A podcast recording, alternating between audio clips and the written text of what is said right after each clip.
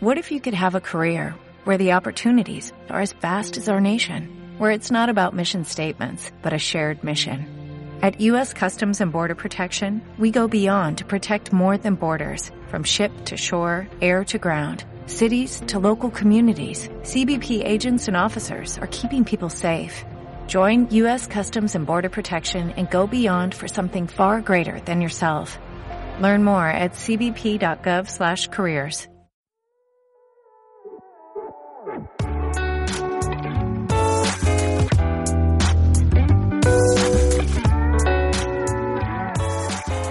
Hola queridos oyentes, bienvenidos una vez más a este podcast llamado La Tetosfera, donde haremos del procrastinar un arte. Mi nombre es Javier Montes y estoy con mi amigo y compañero de podcast, Luis Rodríguez. Nosotros somos los encargados de llevar este podcast a sus oídos semana con semana, en el cual estaremos comentando la película de Ralph Rompe el Internet que fuimos a ver para comentarles nuestro punto de vista, así como los estrenos de la semana y noticias relevantes del séptimo arte.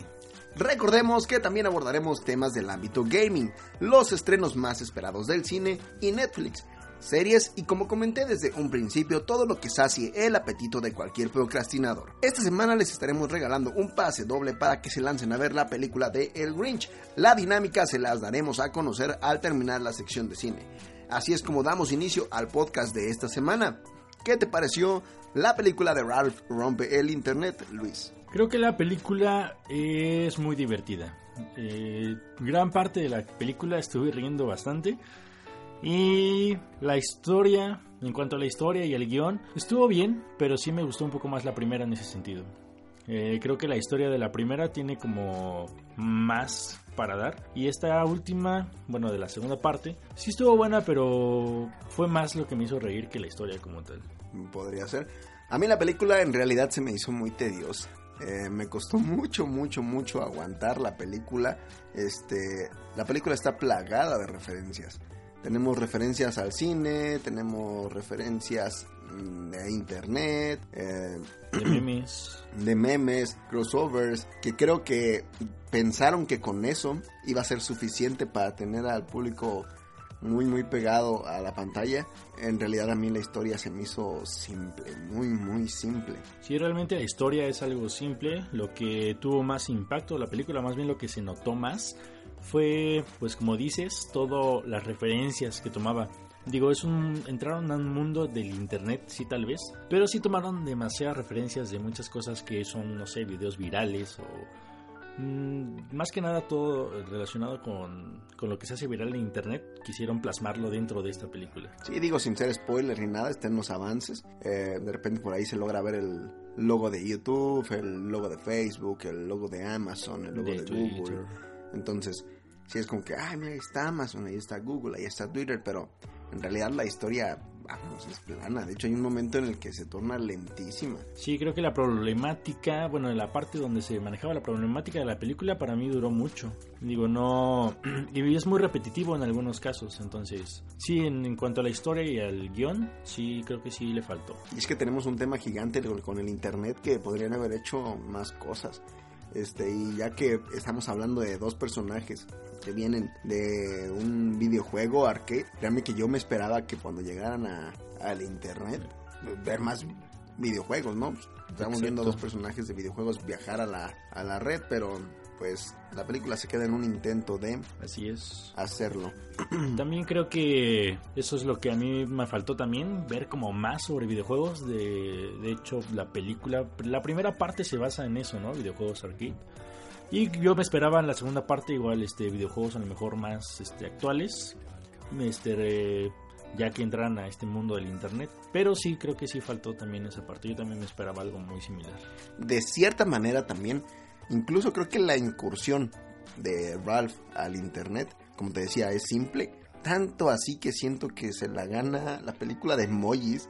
Que estamos hablando que es una película, pues también malita, ¿no? Es malita, pero en incursión al Internet. Y eso le gana a Ralph, creo yo. Sí, creo que la aventura de emojis fue más emocionante incluso que la aventura de Ralph dentro de eh, internet. Sí, a mí también me, me, para mí, pues dejó a desear la parte pues de novedades de, de aventura en esta película y pues ciertamente sí fue muy graciosa, digo, sí tiene chistes este pues bastante divertidos y también bueno, uno que otro fueron también mucha risa por chistes locales, ¿no? Sí, pero, sí, sí. pero pues en, en- pues en gran medida Ralph sí tiene bastantes chistes y creo que es buena su, su- bueno, es muy bueno su humor. Sí, en tanto animación también pues no hay cómo reclamarlo, ¿no? Tenemos a un estudio como Pixar, entonces no hay cómo la animación está perfecta. Algo que fíjate que noté en la sala de cine, esta vez no tuvimos oportunidad de entrevistar gente porque la verdad es que fuimos algo tarde a la película y como es una película para niños, pues la sala literal nos tocó vacía, estábamos acompañados de pocas familias por ahí y este lo que escuchamos fue que yo escuché que algunos sí extrañaron la voz de la chilindrina en Vanélope. La ¿Es verdad, verdad? Yo no, ¿eh? Yo no, a mí se me pareció un trabajo excelente el que hizo Lily Barba, pero sí, sí escuché es. gente que dijo, ah, le cambiaron la voz a Vanélope y me gustaba más la chilindrina. Ay, me cuesta, me cuesta creerlo, pero, pero no lo sé. Sí, ciertamente yo también escuché eso y creo que no, no estoy, estoy en desacuerdo porque a mí también me gustó más cómo hizo el trabajo esta nueva actriz, bueno, más bien esta nueva Sí, voz de Vanellope. Esta Lily Barba. Y pues la chilindrina no, no me gustaba para nada en la voz de Vanellope en la primera, eso es algo que a mí no me agradó. Y en esta segunda entrega, pues me gustó bastante que la voz fuera Lily Barbas. Entonces, creo que hizo un muy buen trabajo. Mm, Sí quiso tal vez, eh, pues no cambiar tanto el estilo de la primera película en cuanto a la voz de Vanellope. Pero sí hubo para mí una gran diferencia en cuanto al doblaje, la fluidez de, de los diálogos de esta personaje y también pues el sentimiento que se le pone no en cada momento de del Vanélope entonces me gustó muchísimo la, el doblaje de esta actriz Así es, pues el doblaje de los demás, pues no hay como reprocharlo, ¿no? Tenemos a. Mario Filio en Ralph, que ya había sido en la película pasada. Por ahí nuevos doblajes, Franco Escamilla, por ahí se notó en un Stormtrooper. Creo que también fue voz de Ryu, pero no, la verdad no le presté mucha atención. En el Stormtrooper sí lo puedes notar muy bien que es Franco. A Memo Aponte como Sonic. así es Y está bien, digo, está bien la película en ese sentido. Lo único que me hizo falta a mí fue la historia que me atrapara más. De hecho, la película tiene dos escenas post créditos por si aún no han ido a verla y piensan ir a verla. Tenemos una escena más o menos a los 5 minutos de iniciar los créditos y otra hasta el final. hasta el final Y valen la pena más que la película para mí, los dos. los dos son muy buenos este muy buenas escenas post créditos y son muy divertidas también creo que sí si te esperabas este algo pues simple no son muy divertidas te hacen reír bastante Sí, sí, sí. Y en una, hasta hay por ahí un easter egg de una nueva película de Disney. Así es. Pero bueno, eh, terminando yo mis comentarios. mm, En la calificación para esta película yo le doy un 7.5 de 10 estrellas. Yo le doy un 7 de 10 estrellas. Ujú. En esta creo que coincidimos un poquito más que en otras. ¿no? Sí, es. Pero bueno. Antes de seguir, les quiero pedir una disculpa porque el día de hoy estoy un poco enfermo. Entonces, si me escuchan toser por ahí o garraspear la garganta, disculpen ustedes. Discúlpenlo, por favor.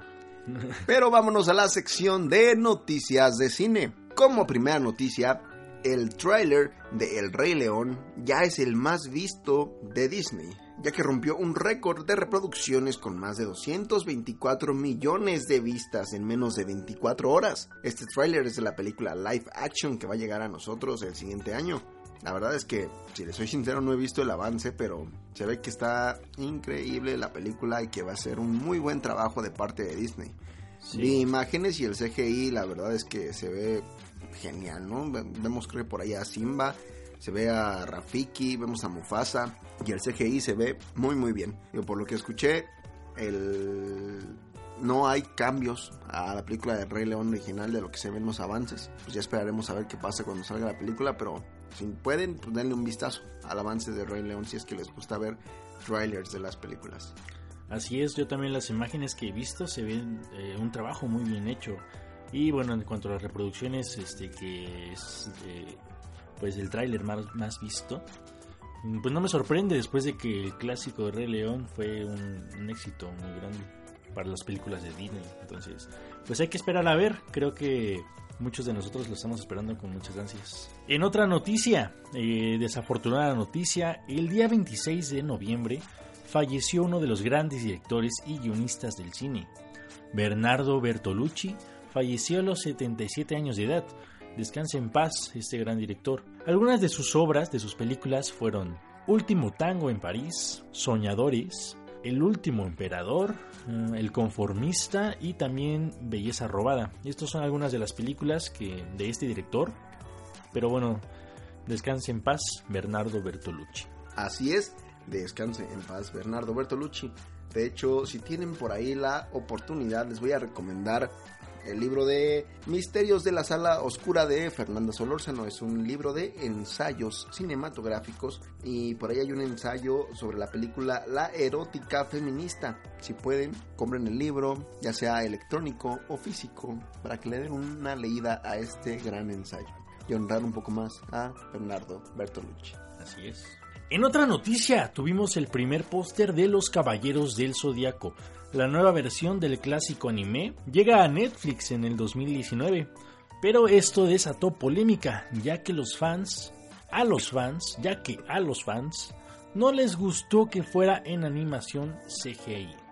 Creo que los fans esperaban que mantuviera su esencia esta serie Los Caballeros del Zodiaco, una animación clásica tal vez, no lo sé. Pues aquí lo tenemos, no es... Digamos que los fans esperaban que fuera como otra vez como anime o como estilo Castlevania, algo así. Sí. Pero digo, ya se les ha dado. Ya se les ha dado, si van a hacer algo, van a hacer algo nuevo, obviamente. Digo, va a estar bien, bien difícil poner, tener contentos a los fans. Pero en mi opinión, yo sí le voy a dar una oportunidad. Se ve muy bien. No se ve que esté mal hecha, el CGI se ve bonito.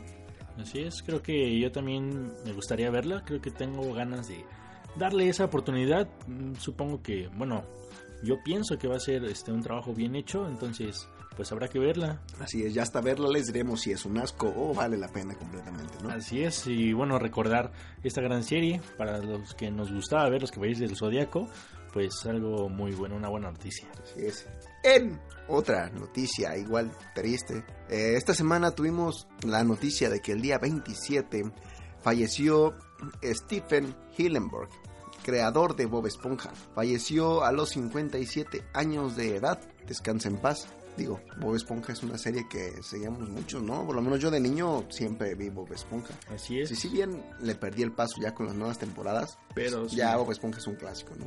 Así es, Bob Esponja ha durado varias generaciones y pues ha aguantado mucho tiempo la serie eh, dentro de la televisión. Creo que pues sí, bueno, yo también igual seguí las primeras temporadas, ya después le perdí el paso, pero pues Bob Esponja es icónico dentro de, la, de las caricaturas. Así es. Recordemos que por ahí venía una película de Bob Esponja en camino que ya estaba confirmada. Digo, sin duda estoy seguro que se va a hacer. Así es. Ahora, no sé qué tanto vaya a influir lo de la muerte de Stephen Hillenburg, pero Habría que esperar a ver qué habrá que esperar a ver si se hace, cómo se hace y qué tal está la película, ¿no? Así es, pero descanse en paz, Stephen Hillenburg. Y como última noticia, Sylvester Stallone confirmó que Creed 2 fue su última aparición como Rocky Balboa dentro de esta gran saga. Así es, Ya no Sylvester tenemos más Sylvester Stallone como Rocky Balboa. Ya, ya no más Sylvester Stallone como Rocky. había cansado. Ya, ya era ya, bastante ya. el tiempo que llevaba como Rocky Balboa. ya está grande el señor. Y también ya es muy larga la saga de Rocky. Digo, no son, no digo que sean malas películas, a todo mundo este tendrá su opinión. Le estamos tachando de viejito al pobre y yo creo aguanta más que nosotros corriendo, la neta. Así es, creo que tiene más condición que nosotros. Pero bueno, ya no hay más Rocky Balboa. Así es. Y vámonos a la sección de estrenos en el cine. Y como primer estreno de esta semana tenemos la película de El Grinch, una película de animación hecha por el estudio Illumination que llega a nosotros este viernes. Esa película pues, es la película de la clásica historia del Grinch. Como ya se acerca Navidad, digo, vayan a verla, les vamos a regalar un pase doble. Acabando esta sección les diremos cómo ganarse el pase doble para esta película. Así es, una clásica historia navideña que, bueno, ya muchos Navidad, conocen. Navidad. dulce Pero, Navidad. así es, dulce Navidad. Y así que para entrar en ambiente, pues les recomendamos ir a ver esta película. Muchos ya conocen tal vez la historia, pero bueno, esta es una animación nueva y creo que se ve bastante bien hecha. Y como nuestro siguiente estreno, tenemos Mi Pequeño Gran Hombre, una película de comedia mexicana en donde tenemos a Carla una exitosa abogada que desde hace ya tres años está divorciada. Carla pierde su celular y recibe la llamada de alguien que lo encontró con intenciones de devolvérselo. Este alguien es León, un hombre que al parecer es muy encantador y carismático. Ambos tienen una conexión instantánea y concretan una cita para que León le devuelva su celular a Carla. En los actores tenemos a Jorge Salinas, José Carriedo, Fernanda Castillo y Arlette Terán, y como director a Jorge Ramírez Suárez. Como siguiente estreno tenemos Hellfest, Juegos Diabólicos, una película de terror donde tenemos a un asesino en serie que convierte un parque de diversiones en su patio de recreo, aterrorizando a un grupo de amigos, mientras el resto de los valientes se divierten pensando que todo forma parte del espectáculo.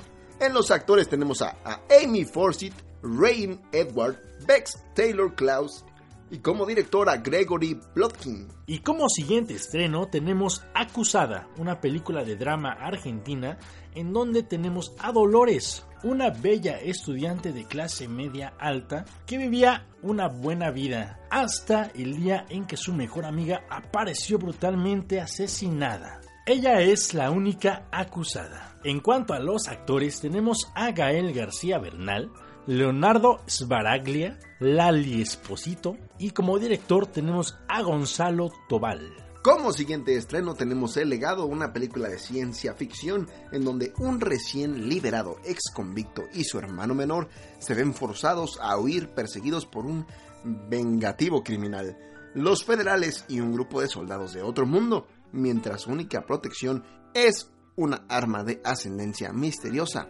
Entre los actores tenemos a Dennis Quaid, James Franco, Zoe Kravitz, Jack Raynor y como directores tenemos a Jonathan Baker y Josh Baker. En nuestro siguiente estreno tenemos No te preocupes, no irá lejos, una película de drama en donde tenemos a John Callahan, que después de un accidente automovilístico en donde casi pierde la vida, lo último que quiere hacer es dejar de beber, hasta que descubre un don especial para dibujar caricaturas irreverentes que logran fama a nivel internacional y le otorgan una nueva oportunidad de vida. En cuanto a los actores tenemos a Rooney Mara, a Jonah Hill, Joaquín Phoenix y Jack Black.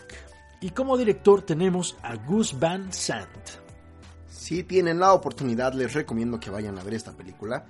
Eh, nosotros estamos viendo que se va a estrenar en Cinepolis. Eh, sin duda alguna, si tienen la oportunidad, véanla. Creo que tenemos una muy buena película aquí. Es sala de arte, pero tiene una temática bastante interesante. Tiene buen reparto y además Gus Van Sant ha tenido nominaciones al premio Oscar, entonces creo que se me haría una buena opción para ir a ver al cine. Así es, recomendada para todo público.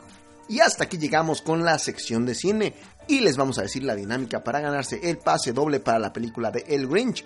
Solamente tendrán que ir a Facebook y darle me gusta a la página de la Tetosfera Podcast. Darle me gusta al darle me gusta a la publicación del programa número 8 de la Tetosfera Podcast, compartir la publicación de la Tetosfera Podcast capítulo 8 y con eso ya están participando por el pase doble. La dinámica también se llevará a través de Twitter. Así que vayan a nuestras redes sociales y participen. Así es muchachos, no pierdan la oportunidad de ganar este pase doble y así es como nos vamos a la sección gaming. Como primer noticia en el ámbito gaming, Razer presentará ya los periféricos para Xbox One. Si recuerdan, hace un tiempecito en el Inside Xbox eh, Microsoft dijo que se iban a poder ya utilizar teclado y mouse en la consola Xbox One. Digo, lo cual es un paso grande para la consola.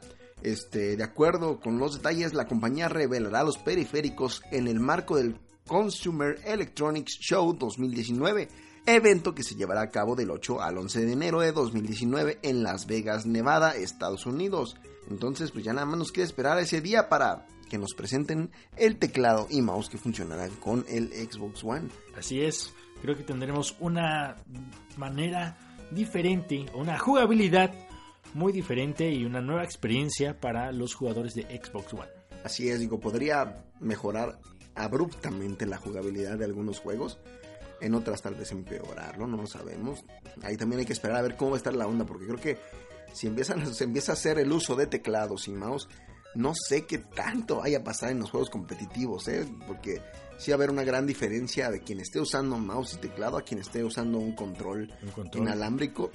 se va a notar la diferencia. Así es. Entonces, no sé, ahí sí van a implementar algo como para separar jugadores que tengan teclado y separar jugadores que estén usando control. Claro, porque alguno puede tener ventaja sobre el otro, ¿no? Ya Es dentro correcto. del juego. O a lo mejor, no lo sé, Pues ya depende de cada jugador quién se acomode mejor con el control. Habrá quien se acomode más con el teclado, ¿no? Creo sí hay que esperar a ver qué pasa, cómo se hacen las cosas. Digo, para mí también es una buena opción. Así es. Y como próxima noticia fue este fin de semana que surgió un rumor sobre la llegada de un port de The Legend of Zelda Skyward Sword para la Nintendo Switch. Todo inició con una supuesta referencia que hizo Eiji Aonuma, productor de la franquicia durante un evento en Japón. El portavoz de la compañía habló con Eurogamer y desmintió los rumores recientes. En estos momentos no tenemos planes para distribuir The Legend of Zelda Skyward Sword en Nintendo Switch, comentó el representante. Así es que no tendremos por el momento The Legend of Zelda Skyward Sword para la Nintendo Switch, amigos. Digo, una pena completamente, ¿no? Digo, muchos esperaban ya este título. Así es. Se estaba literal confirmando que ya iba a ser The Legend of Zelda Skyward Sword el que iba a llegar a Switch. Pero Y pues no. Se sentía, ¿no? Imagínate poder jugar Skyward Sword con los Joy-Cons. Digo, ya no es sin necesidad del Wiimote y el Nunchuk. Cierto. Entonces, imagínate qué bonito. Sí, causó emoción en muchos gamers, pero lamentablemente, pues no será por el momento así. Les rompieron el cócoro a todos. Todos. Pero bueno, vámonos con otra noticia gaming. Y como última noticia en el ámbito gamer, Smash Bros. Ultimate ya rompió récords de preventa en la consola. Ya es la franquicia más esperada para Nintendo Switch. Y acuérdense que llega a nosotros el 7 de diciembre, es decir, el próximo viernes. Y el próximo viernes nosotros les tendremos una pequeña reseña de este juego que la verdad se esperan muchos.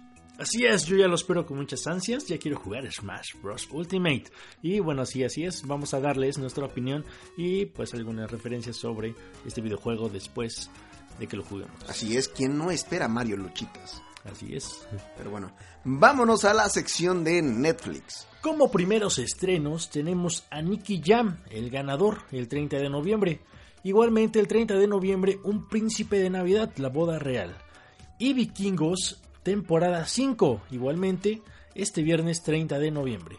La Sirenita la tenemos como estreno el 1 de diciembre para Netflix. Después, El especialista Resurrección, el primero de diciembre. El extraño mundo de Jack, el primero de diciembre. Los fantasmas de Scrooge, el primero de diciembre. Y El diario de la princesa, el primero de diciembre. Harto refrito. Bueno, Muchos- películas que ya tenemos. Digo, en verdad agradezco a lo mejor el extraño mundo de Jack porque no estaba en Netflix. Así es. Recordaba yo que creo que el diciembre pasado lo metieron también, pero no sé por qué lo quitan. No lo quiten. Una muy buena película que siempre es agradable ver. A mí Así me gusta es. muchísimo y pues... This is Halloween. This is Halloween. Así es. Ya viene la época navideña y es una muy buena película para entrar en el ambiente. Así es.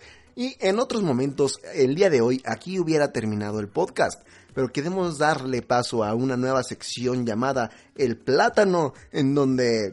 ¿Qué va a suceder en el plátano, Luis? Vamos a dar un top 5 de recomendaciones, pero este top 5 no va a ser solamente de un género, sino va a haber una recomendación de película, una recomendación de serie, una de videojuego, una de una recomendación de un libro y por último recomendación de música. Así es. Todo esto lo vamos a hacer cada semana. Y así es como le damos inicio y le abrimos paso a la sección de El Plátano.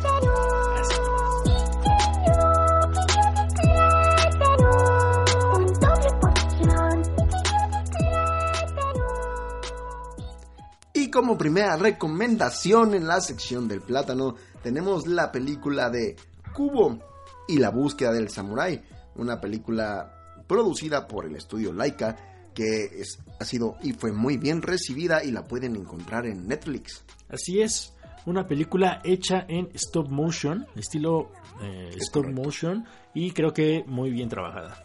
Así que la película de la semana es Kubo y la búsqueda del samurái. Como segunda recomendación tenemos Castlevania, una serie tipo anime, también original de Netflix y bueno, bastante recomendada, muy buena. Creo que maneja puntos importantes del videojuego y pues te hace pasar un buen rato. Así es. Yo en el personal no lo he visto, así que es mi oportunidad de ver Castlevania. Muy emocionante, por cierto. Y como recomendación de videojuego tenemos Ori and the Blind Forest. Este juego es exclusivo de Microsoft, lo pueden encontrar en PC y en Xbox One. También podemos encontrar... ah, No, no sé, es PC, Steam. Sí, en Steam está, obviamente. Y el juego es un. Ah, ¿Cómo se llama este género? Es un. Metroidvania. Metroidmania. Metroidvania es recorrer un mapa plano para llegar a ciertos puntos y recolectando ciertos- ciertos poderes con los cuales no puedes seguir avanzando si no los recolectas. La verdad está muy muy bueno el juego. Les recomendamos que lo vean porque ya está a punto de llegar su sucesor Así y es. lo jueguen Claro. y lo prueben y lo toquen. Este juego tiene un, este, de hecho ganó premios creo por su música, tiene muy buen soundtrack y personalmente a mí me encanta, lo tengo en Spotify y bastante bien. Así es, de los juegos que apoyó Xbox con su iniciativa de Xbox ID, si no me equivoco se llama, con- del apoyo a juegos independientes. Es verdad. Pero bueno, eh, como recomendación del libro tenemos Misterios de la Sala Oscura, ensayos sobre cine y su tiempo, un libro de Fernanda Solórzano, en donde vamos a encontrar ensayos de cine y cómo es que impactaron en, en su tiempo en el que se estrenaron, estuvieron estas películas en pantalla grande. Muy muy bien hecho, me gustó mucho, se lo recomiendo, cómprenlo, está en Amazon y, y también en tiendas físicas. Yo no lo he leído, pero tengo mucho entusiasmo por leerlo. Así es. Y como recomendación de canción, Tenemos a Panic at the Disco con la canción The Greatest Show de la película musical de Greatest Showman. Greatest Showman. Así es, esta canción tiene poquito que salió, más o menos ha de tener tres semanas, un mes, que salió la canción de Panic at the Disco. La original es cantada por Hugh Jackman. Hugh Jackman dentro de la película. Y no recuerdo si por ahí de repente también entra Zac Efron en esa canción. Mm, Pero, pues esta es completamente interpretada por Panic at the Disco y está muy bien. Digo, si recordamos en sus inicios de Panic at the Disco era, se catalogaban como rock circense. Entonces les queda como anillo al dedo esta canción. bastante adecuada. Digo, la versión de Hugh Jackman es bastante buena. Dentro de la película me gustó mucho, muchísimo. Pero Panic at the Disco le pone otro toque bastante, bastante bueno. Así es. Y hasta aquí la sección del plátano.